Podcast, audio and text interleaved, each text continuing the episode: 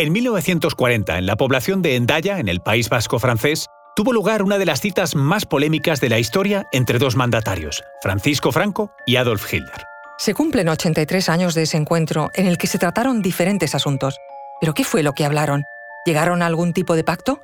¿Cómo influyó este encuentro en la participación de España durante la Segunda Guerra Mundial? Os contamos esto y mucho más a continuación. Conoce mejor al equipo que protege nuestras costas. Alerta en el mar, el jueves a las 10 un nuevo episodio en National Geographic. Soy Luis Quevedo, divulgador científico. Y yo soy María José Rubio, historiadora y escritora. Y esto es Despierta tu curiosidad, un podcast diario sobre historias insólitas de National Geographic. Y recuerda, más curiosidades en el canal de National Geographic y en Disney Plus. El 23 de octubre de 1940, Francisco Franco y Adolf Hitler se reunieron en la estación ferroviaria de Endaya. La localidad francesa marcaba el límite del territorio ocupado por la Alemania nazi en el primer año de contienda de la Segunda Guerra Mundial. Hasta allí se desplazó el Führer para tratar de conseguir el apoyo militar de un aliado. Lo hizo porque Hitler consideraba el Mediterráneo como un lugar estratégico en el conflicto armado. Así que el ministro de Exteriores del momento, Ramón Serrano Suñer, concertó la cita para negociar la intervención y colaboración de España en la guerra. Tres décadas después de dicho encuentro, fue el propio Suñer quien dio a conocer su personal relato y algunos otros detalles sobre esta entrevista en su libro Entre Endaya y Gibraltar, en el que narra que Hitler pronunció la siguiente frase. Yo soy el dueño de Europa y como tengo a mi disposición 200 divisiones, no hay más que obedecer.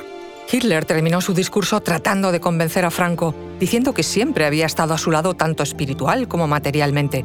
La respuesta del dictador español, con sonrisa y buenas palabras, fue tajante. No participarían. Y argumentó que debido a la reciente guerra civil en España sufrían duras dificultades económicas, militares y políticas. No solo eso, España acabó por mantenerse al margen, tal vez también porque, entre otras muchas cosas, España exigió la devolución de Gibraltar, la cesión del Marruecos francés, una parte de la Argelia francesa y el envío de suministros alemanes como alimentos, petróleo o armas. Hitler consideró desorbitadas todas estas peticiones. Fue un constante tira y afloja, y tras una serie de presiones, Franco insistió en que España no podía asumir una guerra. Y bastante había hecho adueñándose de Tánger y evitando que lo hiciera el enemigo. Tras esto, Hitler no dio ninguna muestra de irritación. El encuentro terminó de una manera totalmente diferente a lo que sus protagonistas esperaban y se marcharon, aparentemente, sin acuerdo. No obstante, años más tarde, Estados Unidos publicó un documento en el que se relataba un protocolo secreto, donde se acordaba una serie de premisas para la intervención de España en el conflicto bélico del lado del eje. Según el libro de Suñer, en dicho protocolo se constituía un firme compromiso con Alemania, Italia y Japón, donde España adquiría por primera vez el compromiso formal, aunque solo fuera en principio, de terminar con su situación de no beligerancia, algo que contradecía la versión oficial, donde se aseguraba que Franco se mantuvo con firmeza fuera de la contienda, aún desoyendo las advertencias de Hitler. Tal y como publica el historiador Andrew Roberts en Churchill, la biografía, los británicos sobornaron a generales franquistas, entregaron 100.000 libras esterlinas, unos 5 millones al cambio actual, para mantener a Franco neutral en la Segunda Guerra Mundial.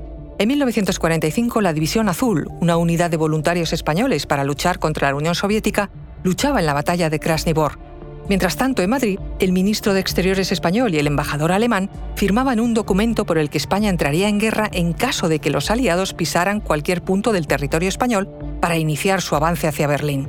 El texto fue firmado por Francisco Gómez Jordana, ministro de Asuntos Exteriores, y, a cambio, España recibía armamento germano para resistir toda acción de las Fuerzas Armadas angloamericanas y sofocar cualquier intención de conquistar el territorio era la exigencia desde Berlín para aceptar la venta de un material bélico del que la misma Alemania estaba muy necesitada.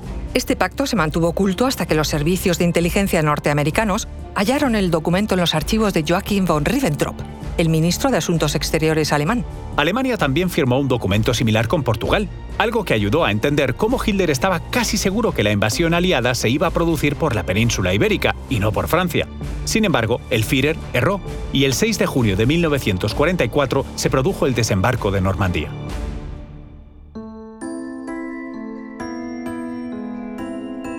Recuerda que Despierta tu Curiosidad es un podcast diario sobre historias insólitas de National Geographic.